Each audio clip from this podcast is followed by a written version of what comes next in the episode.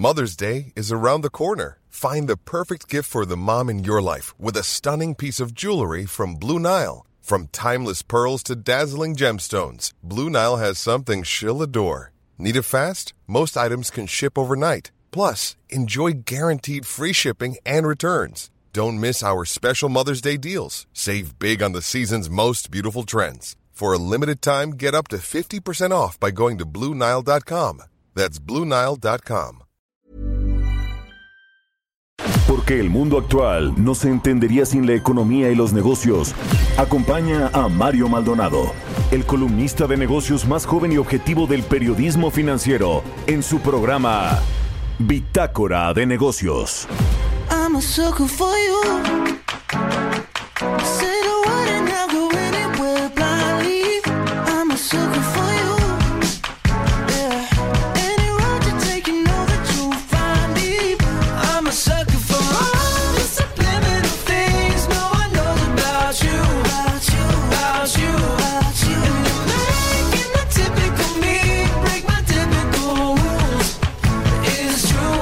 Sucker for you.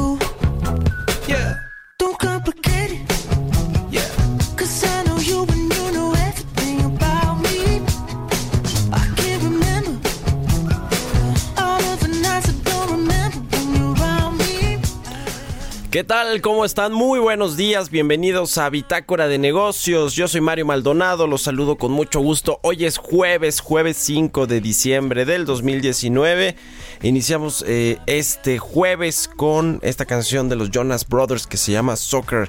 Estamos escuchando artistas que fueron los más sonados durante este 2019, ya que se nos está, está acabando el año. Así que bueno, con esta canción. Iniciamos el día y saludo con mucho gusto a los que nos escuchan aquí en la Ciudad de México por la 98.5 de FM, en Guadalajara por la 100.3, en Tampico por la 92.5, en Villahermosa, Tabasco a través de la 106.3 y en Acapulco por la 92.1 de FM. Muchos saludos a todos.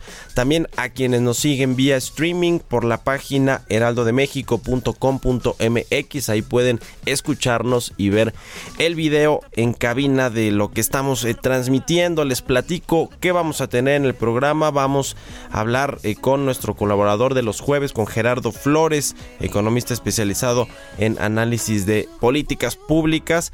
¿Qué pasará con el TEMEC? ¿Se aprueba o no antes del 2019? ¿Se va a ratificar más bien en el Congreso de los Estados Unidos? Hay quien dice, Jesús sea del propio subsecretario, que puede ser que hay todavía una ventana de oportunidad este 2019 y hay quien dice que se va hasta enero o febrero del próximo año.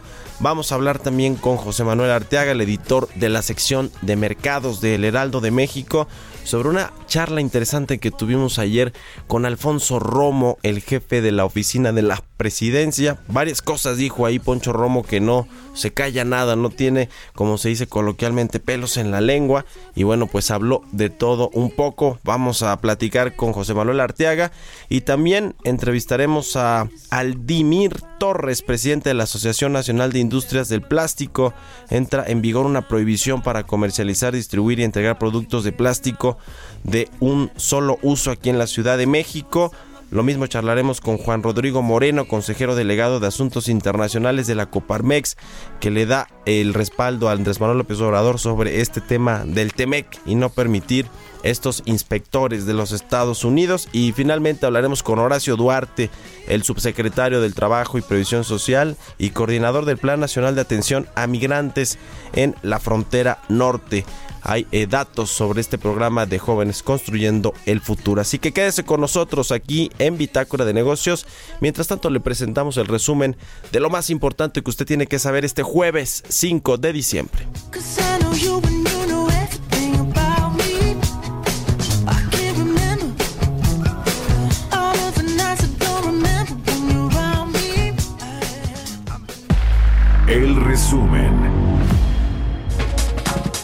El gobernador del Banco de México, Alejandro Díaz de León, aseguró que a 25 años del colapso económico de finales de 1994, conocido como el error de diciembre, México cuenta hoy con un sistema financiero capaz de resistir choques de una mejor manera. El director general de Santander, México, Héctor Crisi, consideró que en el próximo trimestre del próximo año la economía empezará a mostrar mayor dinamismo. El directivo señaló que ve mucho más dinamismo en la parte energética, lo cual ayudará a la economía, lo mismo que una mayor confianza. La compañía Grupo México Infraestructura invertirá 250 millones de dólares para construir el parque eólico Fenicias en el estado de Nuevo León. Gustavo de Hoyos Walter, presidente de la Confederación Patronal de la República Mexicana, aseguró que el 64% de los empresarios en México ha sido víctima de algún delito, por lo que han acumulado pérdidas por 8.300 millones de dólares. Manuel Nieblas, líder de productos industriales y manufactura en Deloitte en México, aseguró que la recuperación en el sector automotriz podría registrarse hasta el año 2021, ya que en estos momentos el consumidor nacional se muestra más cauto. Dijo que el sector debe enfocarse en la atención al cliente como una medida para contrarrestar los efectos negativos en la industria automotriz. Bitácora de negocios. El editorial.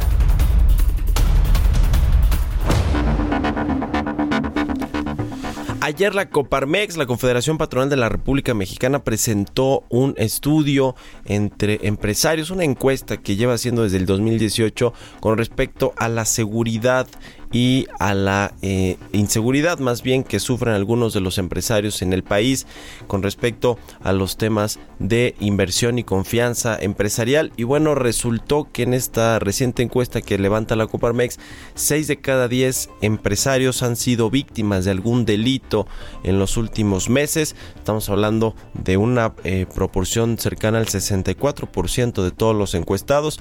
El número uno ponían el tema de eh, robo a las mercancías durante los traslados, estos robos en, en, las vías de comunicación de la República Mexicana, en segundo término el tema de los delitos cibernéticos. Y en tercer lugar el robo hormiga, pero 6 eh, de cada 10 empresarios han sido objetos de la delincuencia organizada en los últimos meses y justo con este tema también ha disminuido considerablemente la confianza del sector empresarial para invertir según esta encuesta que levanta la Coparmex que va más o menos también en línea con la que nos presenta el INEGI y eh, con respecto a la confianza no solo del consumidor sino la confianza de los empresarios para invertir en México. Todo este tema de la inseguridad que vivimos día a día los mexicanos en nuestro ámbito y nuestras diferentes ciudades y estados pues también lo viven los empresarios y esto se eh, pues se eh, visibiliza en una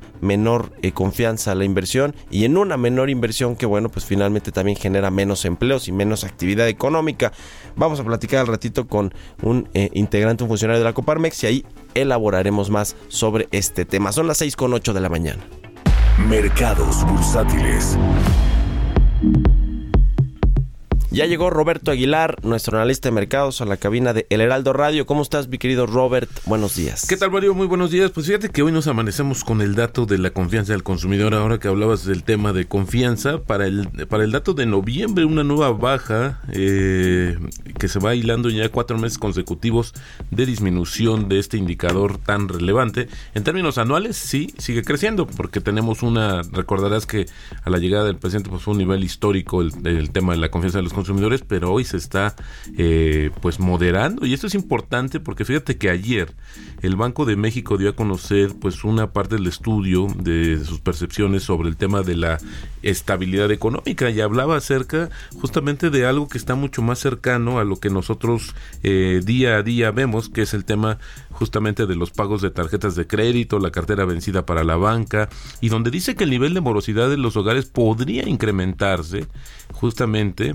si de manera generalizada si la desaceleración económica del país se prolonga o se registra una contracción del empleo que afecte el ingreso de los hogares. Esto, te decía, lo advierte el Banco de México en su reporte de estabilidad financiera de mantenerse la tonía del crecimiento de la actividad económica, dice el Banco Central, o en caso de que se contraiga el empleo afectando el ingreso de los hogares, en particular los menores ingresos que registran un mayor apalancamiento, podría tener lugar un aumento generalizado de los niveles de morosidad del crédito otorgado a estos sectores. Y bueno, pues lo ligaría también, ayer hubo una reunión de estas de fin de año y el director general de Santander, pues comentó acerca de que sí, hay una, por lo menos para ellos, ya se están dando eh, algunas algunos eh, síntomas de que los créditos personales tienen una menor demanda. Él dice que la demanda, la morosidad, perdón, está controlada, pero sin embargo, pues ha visto ya clientes más eh, cautelosos. Así es que esto es importante, Mario, porque hemos hablado de esta situación de pareciera que tenemos dos Méxicos cuando vemos ciertos indicadores,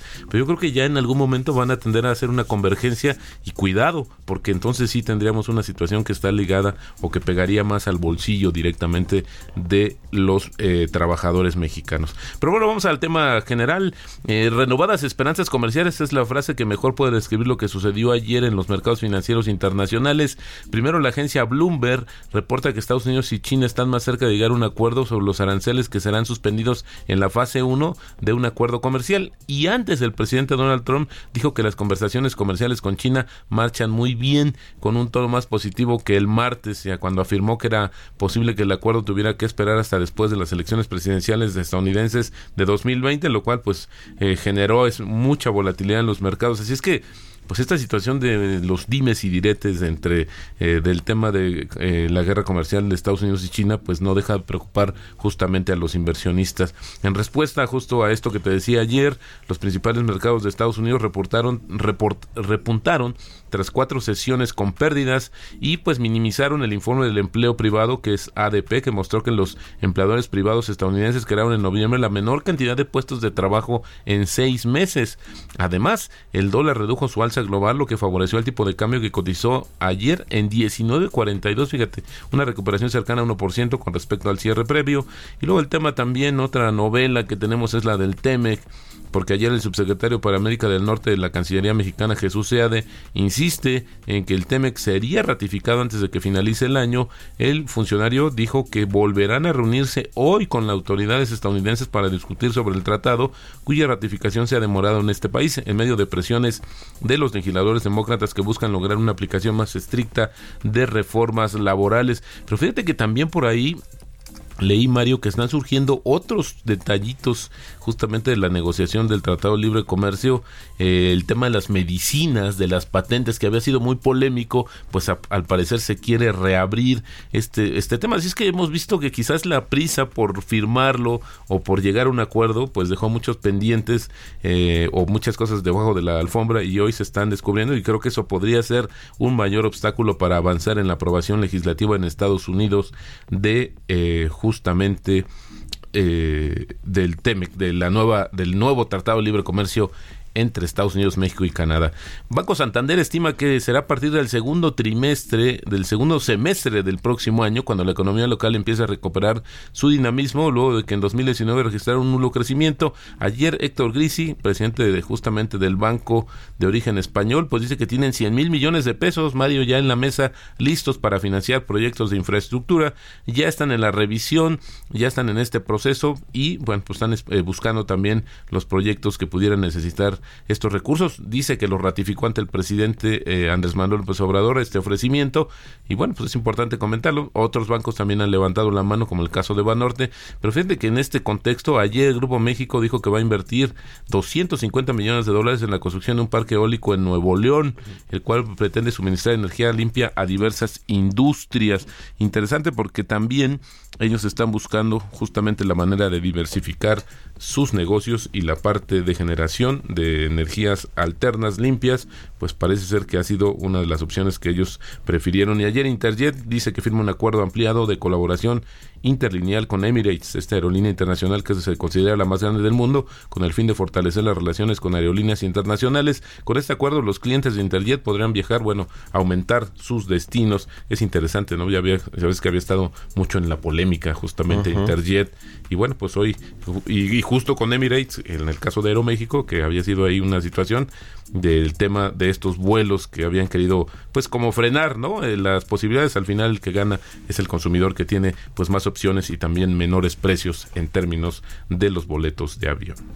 Bueno, pues si era el aliado, el aliado principal de Emirates debería ser Interjet, que traen también una guerra con Aeroméxico. Se y a ver, a ver cómo, cómo les va en bloque ahora en contra de la aerolínea Bandera de México. Gracias, Al Roberto. contrario, muy buenos días. Buenos días.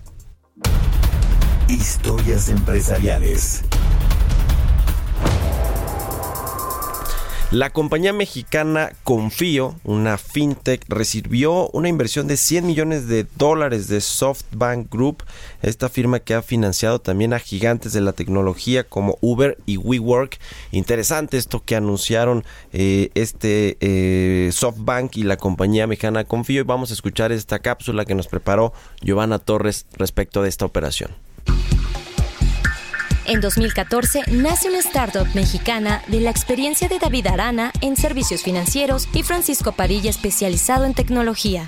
Confío es una empresa de tecnología que se centra en resolver uno de los mayores problemas para las pequeñas y medianas empresas, el acceso a crédito. La fintech mexicana otorga préstamos en menos de 24 horas basados en tecnología, fuentes de datos alternativas, inteligencia artificial y ciencia de datos. Además, su tasa de interés está por debajo de las que aplica la banca tradicional.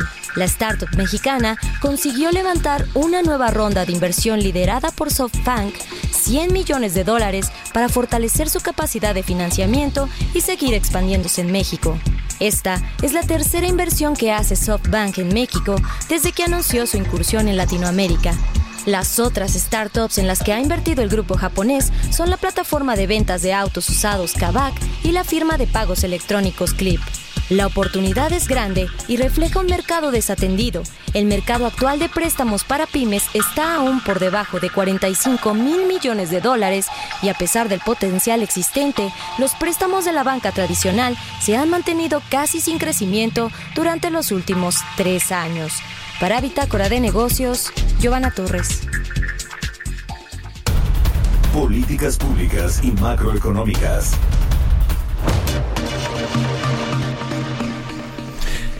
Gerardo Flores ya está en la línea telefónica, nuestro colaborador y especialista de los eh, jueves. ¿Cómo estás, mi querido Gerardo? Buenos días. Buenos días, Mario. Muy bien. ¿Tú? Todo bien, gracias. ¿Qué va a pasar con el TEMEC? Hay quien dice, el propio Jesús sea de subsecretario, que sí hay posibilidades de que se ratifique en el 2019, es decir, en los próximos días, que es lo que queda de eh, eh, antes de que se vayan al receso legislativo los congresistas, pero la mayoría piensa que no, que si acaso en enero o febrero del 2020. Pues sí, mira, conforme han transcurrido las horas, parece que eh, ya todo indica que se iría hacia principios de 2020. Eh, de hecho, por ahí había trascendido que eh, que el equipo negociador de los Estados Unidos le había planteado a él que si para el día de ayer no había una solución definitiva, pues ya no tenían ellos condiciones de, de poderlo eh, sacar, digamos, antes del 20 de diciembre de este año. Entonces, ayer concluyeron las, las pláticas en Washington eh, sin lograr todavía un acuerdo definitivo sobre los cambios. Eh, eh, parece que, según lo que anunció el propio subsecretario, hoy continuarán las charlas, pero pues ya, digamos, eh, se excedió de ese límite que se había, que le habían señalado, ¿no? Que eso es lo que ha trascendido de manera extraoficial. Y es muy lógico, pues para mí, que, que ya a estas alturas le sea muy complicado al propio gobierno de los Estados Unidos, eh, pues poder implementar todo lo que implica eh, notificar al propio Congreso de los Estados Unidos. Aunque, desde luego, no hay que subestimar o pasar por alto que eh, ahorita en las charlas que están teniendo en, en Washington, pues está, invo- está involucrado un equipo de negociadores del propio Congreso de los Estados Unidos, eh, encabezados por demócratas, ¿no? Ujú. Entonces estarían familiarizados con lo que se está...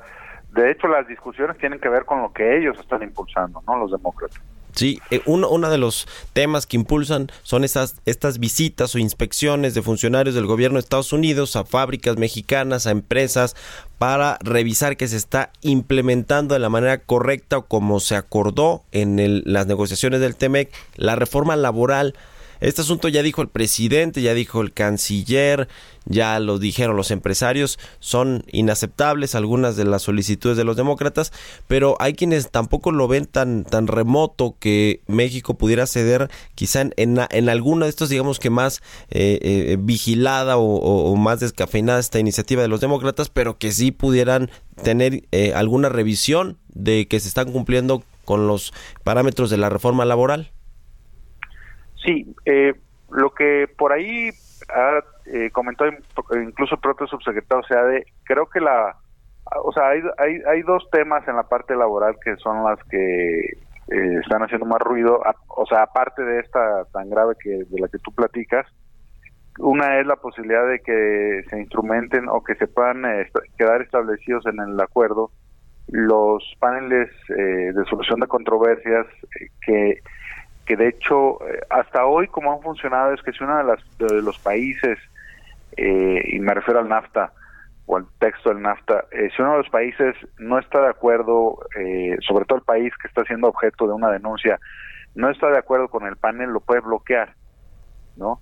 Eh, parecería que hay un acuerdo para que ahora sí eso no ocurra, que, que los paneles de solución de controversias sí se puedan instalar siempre, pero hay una eh, excepción que es en el caso laboral que ahí eh, normalmente un panel de este tipo se lleva como dos años en llegar a una solución.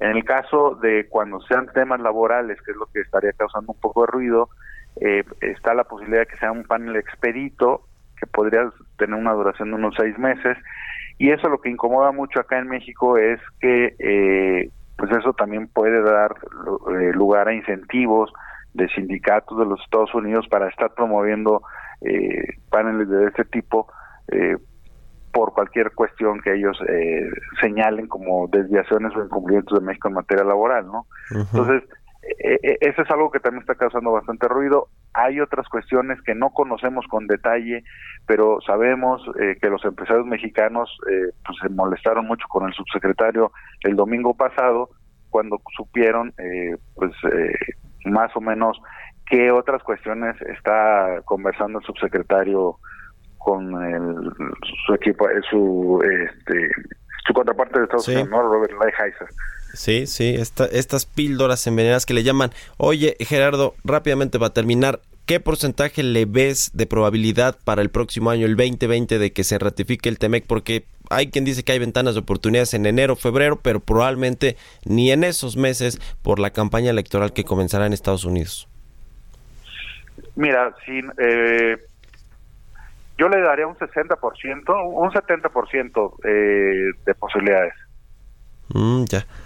Bueno, pues eh, más o menos optimista. Ojalá que sí, la verdad es que eh, ojalá que se ratifique, que nos olvidemos ya de este tema del acuerdo eh, comercial, digamos, en lo que ya que se implementa los tres meses o en lo que pasa al Senado después de la Cámara de Representantes y se convierte ya en una realidad. Todavía faltan algunos meses, pero ojalá que ya estemos hablando más bien de cómo se va implementando y no de cómo se va alargando y Donald Trump nos sigue amenazando con renunciar a este tratado o al Telecán o es decir, ojalá que finalmente los demócratas eh, eh, den su brazo a torcer y lo ratifiquen.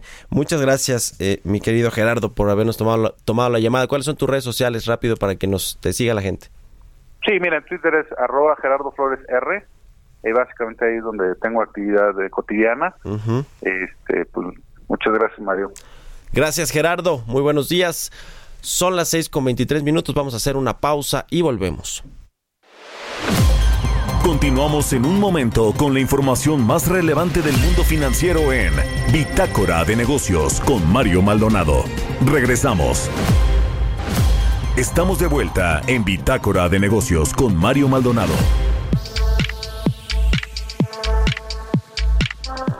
Regresamos a Bitácora de Negocios. Le comentaba al inicio del programa que eh, tuvimos ayer una charla, una reunión ahí con Alfonso Romo, el jefe de la oficina de la presidencia, y habló de todo. No se calla nada, Poncho Romo, que bueno, pues es un integrante importante del gabinete del presidente Andrés Manuel López Obrador, y bueno, quien en teoría pues sí eh, le habla al oído al presidente y escucha pues muy de cerca todo lo que va a pasar con el gobierno y al respecto de esta charla con Alfonso Romo vamos a platicar ahora con José Manuel Arteaga, editor de la sección de mercados de El Heraldo de México. ¿Cómo estás, José Manuel? Buenos días. Hola Mario, ¿cómo estás? Muy buenos días. En efecto, como lo comentas, pues ayer Alfonso Romo estuvo eh, con- en las instalaciones del Heraldo de México y habló de todo. Y bueno, de entrada, pues comentarle al auditorio que el funcionario eh, de México dice que no tiene recursos para nuevas inversiones, por lo que la iniciativa privada va a apoyar el sector energético en el sexenio. Eso lo dice Alfonso Romo Garza, quien es jefe de la oficina de la presidencia de la República.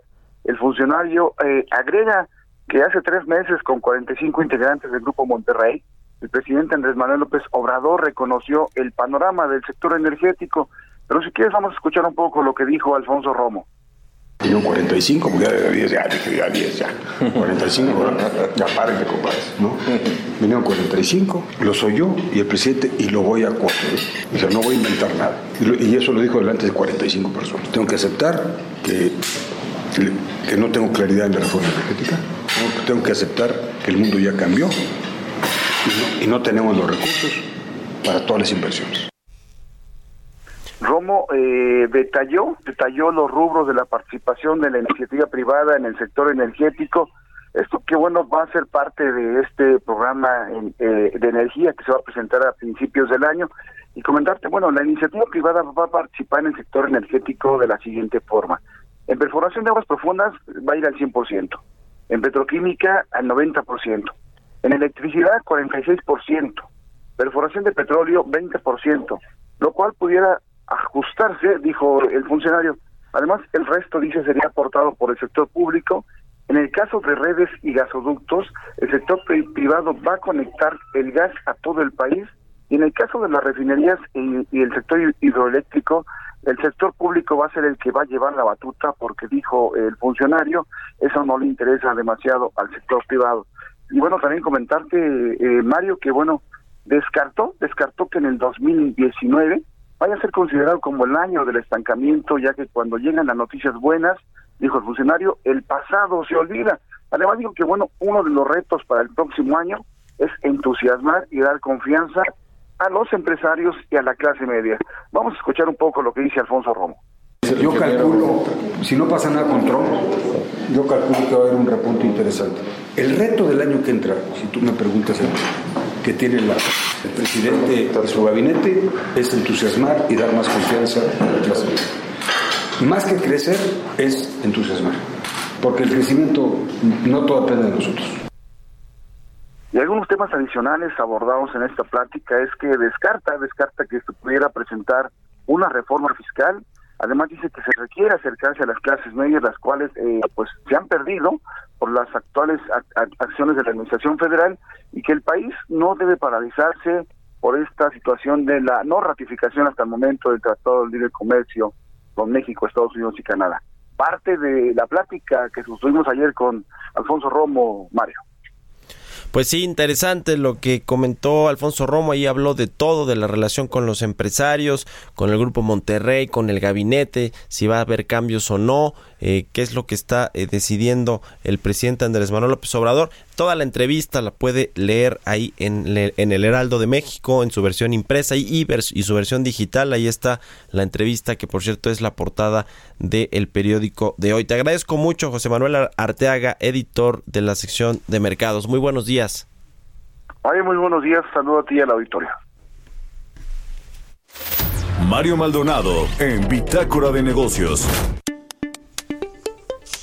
Y sobre este tema del sector energético, fíjese que ayer la Comisión Nacional de Mejora Regulatoria publicó que, eh, pues mediante un acuerdo con la Secretaría de Energía se busca modificar el artículo según transitorio de los lineamientos para el otorgamiento de estos certificados de energías limpias, los famosos CELS, que bueno, como usted sabe, ya la Secretaría de Energía que encabeza Rocío Nale modificó la regulación para que todas las centrales que tiene la Comisión Federal de Electricidad y que producen electricidad vía energías limpias puedan ser eh, candidatas a emitir estos certificados, puedan eh, eh, emitir sus propios certificados y ya no sean los privados únicamente que llegaron con la reforma energética los que puedan vender o emitir estos certificados y vendérselos también a la Comisión Federal de Electricidad, que ese es el tema, por eso se modificaron los lineamientos a propuesta de la CFE de Manuel Barlet y eh, la Secretaría de Energía fue quien finalmente publicó este cambio de reglas del juego en el diario oficial de la Federación y ahora la Comisión Nacional de Mejora Regulatoria pues ya también publica este acuerdo de la Secretaría de Energía. El asunto es que mientras pasa esto en, los eh, eh, términos eh, legales hay jurídicamente un asunto importante porque hay más de 20 empresas que están pues mm, interponiendo amparos para evitar que se cambien estos lineamientos y que les tiren los precios de los certificados de energías limpias, que ese es el, asunto. Se acuerda que cuando salió este tema, el Consejo Coordinador Empresarial, que agrupa varias de, de las cámaras o de las asociaciones que tienen eh, estas, estas em- empresas de energías limpias, pues dice que el golpazo podría ser cercano a los 9 mil millones de dólares en inversiones que ya se están haciendo o que ya se trajeron al país y que bueno, se hicieron con miras a lo que tenía la reforma energética, a lo que proponía en este asunto de las energías limpias. Finalmente llega el nuevo gobierno, les cambia las reglas del juego, les cambia la jugada y bueno pues recurren eh, como, como se debía hacer a un tema ya legal jurídico y vamos a ver hasta dónde eh, llega pues eh, todo todo este asunto de el eh, tema de las energías limpias de los certificados de energías limpias entre la CFE y la eh, Secretaría de Energía y los empresarios, ¿no? Pasando a otro tema que también ha sido muy relevante en estas fechas, está el asunto del outsourcing que se va a ir hasta febrero. Eh, se prevé que este, esta iniciativa que quiso madrugar, con las que quiso madrugar el, senador Napoleón Gómez Urrutia, y que por cierto ayer en esta charla que tuvimos con Alfonso Romo aquí en, en las instalaciones del Heraldo de México, él nos aseguraba que eh, eh, se ha ido por la libre así auténticamente el senador Napoleón Gómez Urrutia para eh, pues proponer este dictamen que busca regular el outsourcing y no solo eso, sino busca que sea también un, un tema de delincuencia organizada, el desvío de eh, el no pagar las contribuciones al fisco que se desvían pues a través de estos esquemas de terciarización, estos esquemas de subcontratación. El dilema aquí es que hay un outsourcing bueno, un outsourcing malo. El outsourcing bueno pues lo ocupan prácticamente todas las empresas, todas las, empresas grandotas, los corporativos, los grupos empresariales y quizá también el outsourcing malo que es a través del cual sí se evaden impuestos por un lado y por otro lado se dañan los derechos laborales, no hay prestaciones, se cotiza con un salario pues mínimo y bueno esto no genera eh, las eh, prestaciones y la seguridad social que se requiere. Ese, ese outsourcing es el que sí se debe atacar pero prácticamente Napoleón Gómez Urrutia y el propio Germán Martínez, el ex titular del IMSS, también está muy metido ahí en, en estos cambios legislativos, en estas reformas que se pretende hacer a la ley de seguridad social y a la ley federal del trabajo y previsión social. Así que ya ll- llegó Ricardo Monreal, el coordinador, y dijo, a ver, vamos a hacer un parlamento abierto, vamos a traer a todos los expertos a partir de enero para que pongan sus puntos de vista sobre la mesa y tomando en cuenta pues todas las opiniones podamos sacar una reforma o una nueva ley que regule el outsourcing que yo creo que se tiene que regular pero eh, Napoleón Gómez Urrutia como como es eh, pues eh, muy vivo quería madrugar a todo mundo y ayer le decía Poncho Romo nos confirmó que se fue por la libre que no estaba consensuado esto ni con algunos legisladores de Morena y por supuesto tampoco con el, el coordinador de los senadores que se llama Ricardo Monreal. Son las 6 con 37 minutos Portales Internacionales.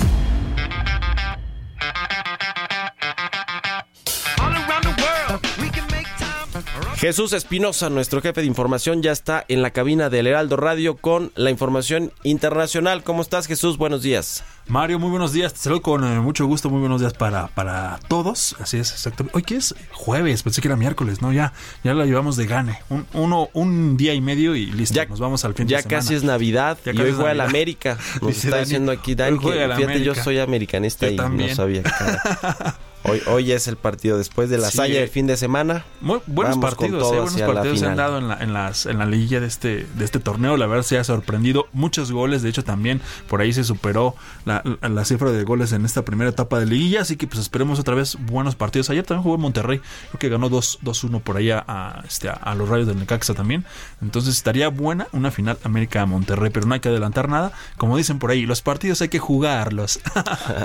pero bueno, esperemos que nos vaya bien el fin de semana también hoy y el, y el próximo domingo frente a, frente a Monarcas después de, este breviario cultural. Mario, está por cierto, saludos al, a- saludos al, al doctor Mario Baker todos los días nos escucha Mario, también te manda muchos saludos. Ayer me lo encontré, estuvimos ahí este, en el otorrino. Muchos saludos. Muchos, saludos, al doctor Mario, por supuesto, ¿no? Tu tocayo. A mi tocayo. Un saludo allá al doctor Mario Baker, ¿verdad? Exactamente. Todos los días con el Real Radio. Empieza con nosotros, se sigue con Sergio Lupita y así. Muy día. bien, qué bueno. Bueno, vámonos ahora sí a los portales internacionales, Mario, esta mañana. Comenzamos con el Financial Times porque Shinzo Abe lanza paquete de estímulo de 121 mil millones para Japón. Este plan de gastos más grande de lo esperado marca un eh, regreso, de hecho, a los días de gastos gratuitos de Abenomics. También Japón pues, ratifica un acuerdo comercial con los Estados Unidos en tiempo real. La zona euro está en riesgo de estancamiento y al estilo japonés, bueno, advierte así eh, Fitch y también Japón instó a revisar el objetivo de inflación y también cambiar el límite de rendimiento de los bonos. Así que bueno, estaremos pendientes por supuesto de lo que suceda también en los siguientes días con este tema. También Steven Cohen en, conversaciones por hasta 80% de los Mets de Nueva York, hablando precisamente de deportes. Bueno, este club de béisbol dice que el actual eh, propietario Fred Wilpon seguirá siendo el CEO durante cinco años más. Vámonos con Bloomer.com esta mañana. China en estrecho contacto con los Estados Unidos en comercio. Esto insta a recortar los aranceles. Los futuros de los Estados Unidos también las acciones avanzan a medida que los bonos se bajan, los mercados se ajustan. Por otra parte, también Europa eligió a este hombre para enfrentar a Trump en el comercio. Así es eh, como consiguió el trabajo. Hay que poner mucha atención. Por supuesto, también estaremos pendientes de lo que suceda también con este tema. Y bueno, ya lo decíamos también desde, el- desde de hecho, toda la semana estamos comentando. También lo decía Roberto Aguilar en, su sección. El mercado laboral de los Estados Unidos está pues ayudando a Trump y también a la Fed a ser más pacientes. La Fed y el presidente pues pueden estar en desacuerdo sobre las tasas, pero tienen una cosa en común en este preciso momento. Vámonos ahora con expansión. Esta mañana eh, publica que la economía europea sigue creciendo con debilidad. Concretamente se refiere al PIB de la zona del euro que mejoró un 0.2% en el tercer eh, trimestre. Esto respecto al interior y también de la Unión Europea con un 0.3% según lo publicado hoy por la Eurostat. Y es que en el segundo trimestre, en el segundo trimestre el eh, PIB de la eurozona también avanzó un 0.2% y el de la Unión Europea pues otro 0.2%. Si se compara con el mismo trimestre del año anterior, la economía mejoró un 1.2% en la zona del euro con un 1.4% en la Unión Europea. Los datos de la economía europea también eh, muestran la ralentización económica que atraviesa la región. Además, el viejo continente pues sale también mal parado si se compara con otra potencia como son los Estados Unidos, que creció un 0.5% en el tercer trimestre respecto al anterior. Y bueno, ¿qué países, qué, cuáles son los países que han crecido eh, más en los últimos meses en la Unión Europea? Bueno, son los países que más crecieron en este periodo fueron Polonia, que fue con 1.3%. También se encuentra por ahí Hungría con el 1.1% también, Estonia con el 1.1% y a estos le siguieron Bulgaria, después viene por ahí Croacia, viene Eslovenia, todos con un 0.8% y en el otro lado de la tabla pues eh, se situaron Alemania, Italia y también Austria, todos con un 0.1%. 0.1%. ¿eh? También hay que poner atención lo que sucede en estos países allá de la Unión Europea. Y en el tercer trimestre, bueno, el consumo de los hogares avanzó 0.5%, tanto en la región del euro como en la Unión Europea. Todo esto frente a un 0.2% y el 0.3% registrado también respectivamente el tercer trimestre anterior. Ya por último, para terminar, por su parte, la inversión en bienes de equipo incrementó un 0.3%, ambas áreas. Esto después de registrar pues un 1.5.7% y también un 4.3% respectivamente. Mario, así el panorama en general de los portales internacionales esta mañana. Gracias Jesús Espinosa, muy buenos días. Buenos días. Entrevista. Vamos a platicar con Horacio Duarte, subsecretario de Trabajo y Previsión Social y coordinador nacional del Plan de Atención a Migrantes Frontera Norte. ¿Cómo está, subsecretario? Buenos días. Hola Mario, buenos días. Como siempre, para servirles, aquí estamos. Gracias. Eh, eh, platícanos, Horacio, primero de cómo, cómo está, cómo va este programa de Jóvenes Construyendo el Futuro, que bueno, tú has llevado ahí buena parte de la chamba, de la batuta de este programa, que es eh, pues muy interesante en, en, términos de los alcances, ¿no? Que planea muy ambicioso, pero bueno, pues en el camino tan ha, han habido muchos aprendizajes, ¿no? ¿Cuáles, cuáles son los datos eh, más recientes que tienen con respecto a los becarios que están ya en este programa? Pues mira, el programa ha funcionado bien.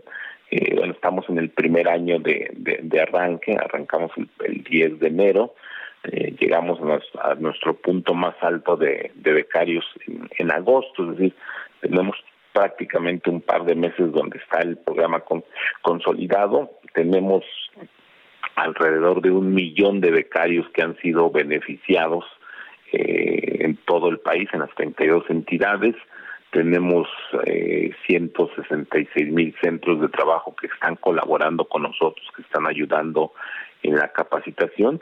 Y evidentemente el programa pues ha tenido algunos algunos eh, elementos que no eran como lo hemos planeado, pero forma parte de este de esta de este aprendizaje que hemos venido dando pero lo más importante es que hay un millón de jóvenes que están eh, capacitándose, que están ayudando en las empresas, en los pequeños negocios, eh, haciendo actividades de aprendizaje para fortalecer el tema el tema laboral. Entonces creemos que ha sido un, un programa que está cumpliendo sus objetivos, que era un poco también sacar a los jóvenes de las calles y que colaboraran, ayudaran en actividades productivas.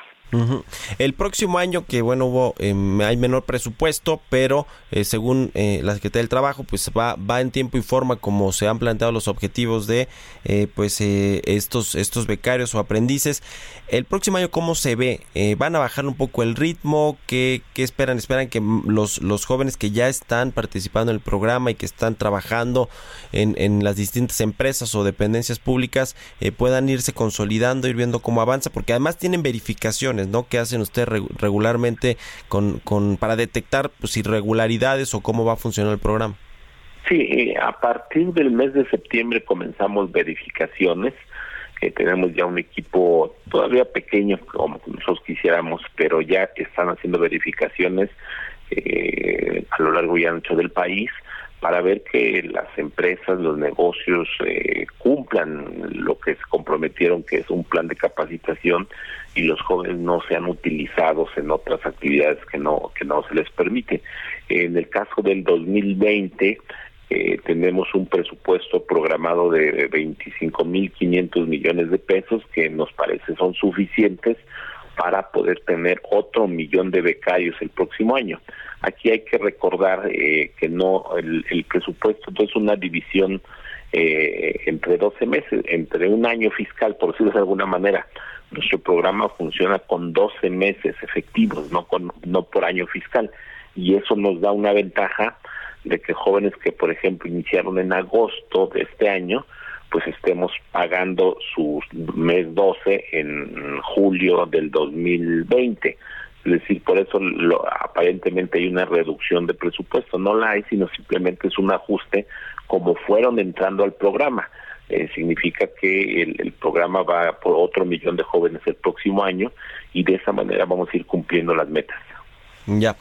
Oye, Horacio, ¿qué ha pasado con este caso del el joven Pedro Lezama que tuvo un accidente allá en Oaxaca y que bueno pues eh, eh, ya fue ya está siendo atendido tengo eh, esa información. Y, y, qué pasa con el asunto precisamente de la seguridad social y del de derecho a los centros de, de, salud si es que llega a pasar algún tema como el que sucedió con, con Pedro Lezama sí, mira en el caso de, Pedro desde el primer momento que nos reportó la familia que acudieron a la, al, al, IMSS en el, caso de Oaxaca en Tuxtepec, en, en, Oaxaca, eh, hubo la atención. Evidentemente, pues eh, conocemos y sabemos la desesperación de la familia cuando se accidenta no un joven, cualquier cualquier familiar, pues quisiéramos que la atención fuera inmediata, ¿no? Eso es normal, eso es eh, lógico. Desde el primer momento eh, contactamos a la familia, estuvimos en contacto con la familia y con las autoridades del Instituto Mexicano del Seguro Social ahí, bueno, pues se dio una serie de, de temas que era el, el, asunto del traslado primero trasladó de Tuxtepec a eh, la ciudad de Oaxaca y después la valoración de Oaxaca para traerlo a la Ciudad de México.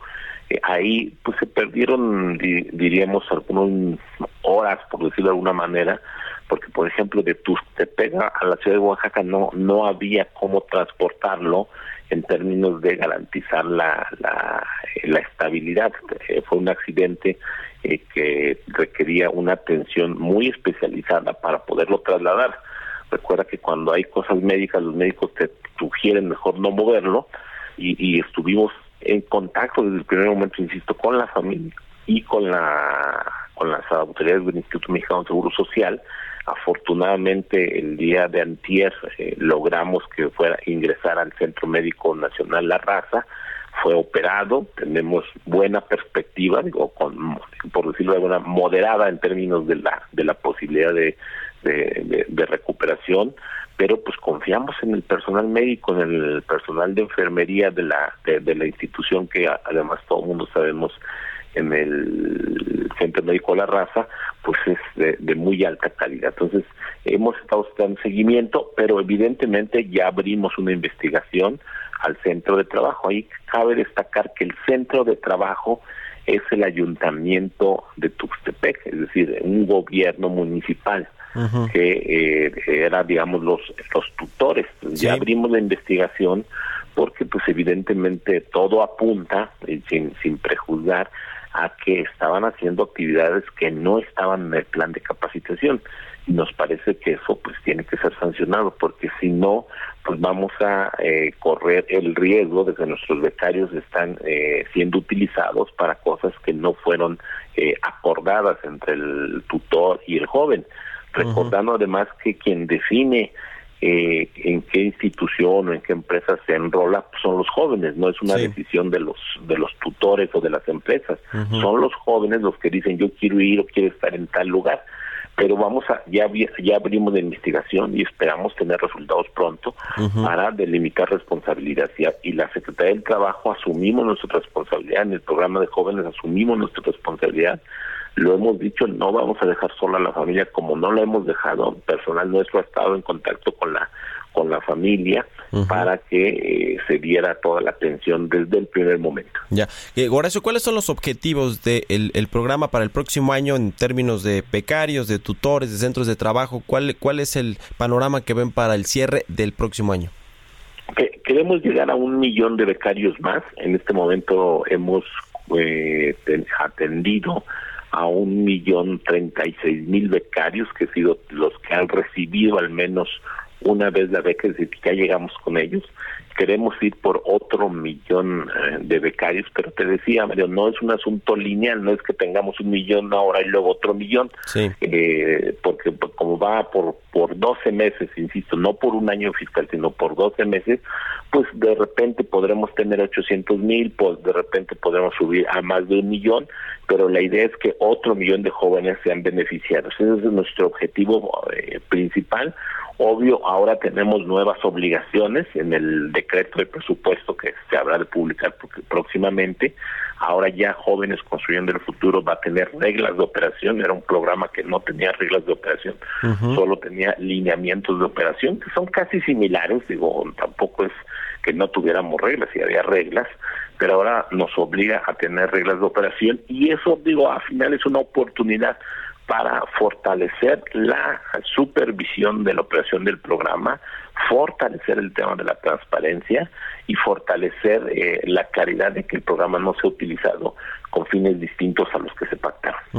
Y finalmente quiero preguntarte, eh, Horacio, ¿cómo van estos, estos centros integradores para los migrantes aquí en México y también de paso el plan de desarrollo en Centroamérica, porque van a, a- también a implementar este programa ahí en Centroamérica? Mira, en el caso de la frontera norte tenemos los centros integradores, hemos abierto dos, el Leona Vicario en Ciudad Juárez, abrimos el Carmen Cerdán en Tijuana, estamos eh, revisando el de Mexicali y es probable que ahora en diciembre abramos uno en, Matamoros.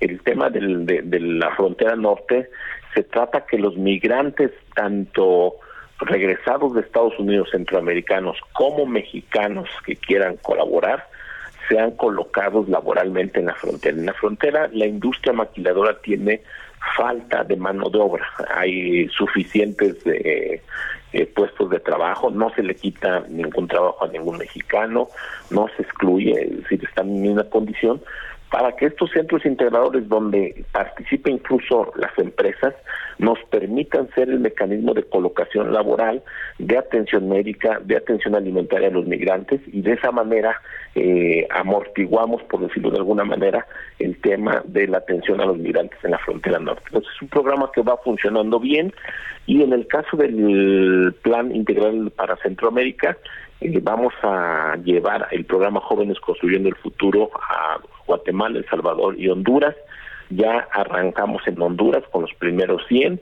Eh, estamos en, definición con, con El Salvador y en enero estaremos eh, estableciendo la negociación con el gobierno de Guatemala.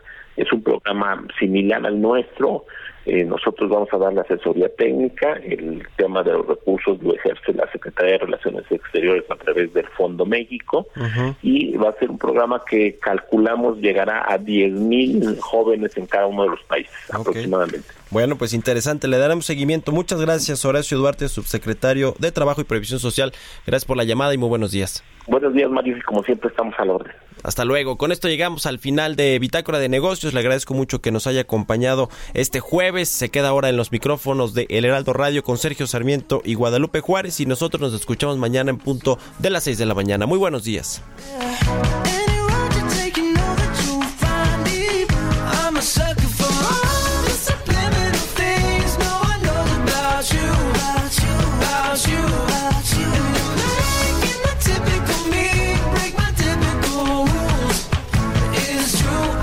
Sucker for you.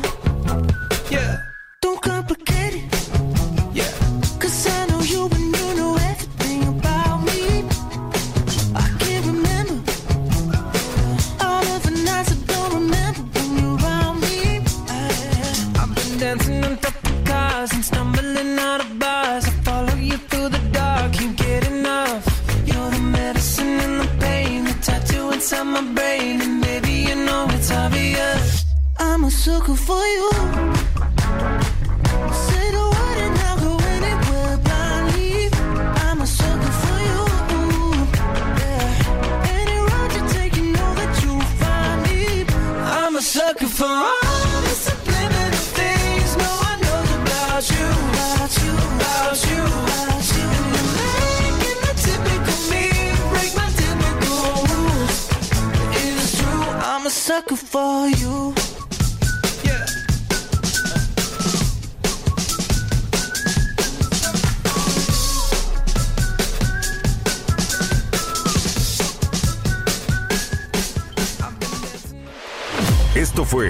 Bitácora de Negocios con Mario Maldonado, donde la H suena y ahora también se escucha. Una estación de Heraldo Media Group.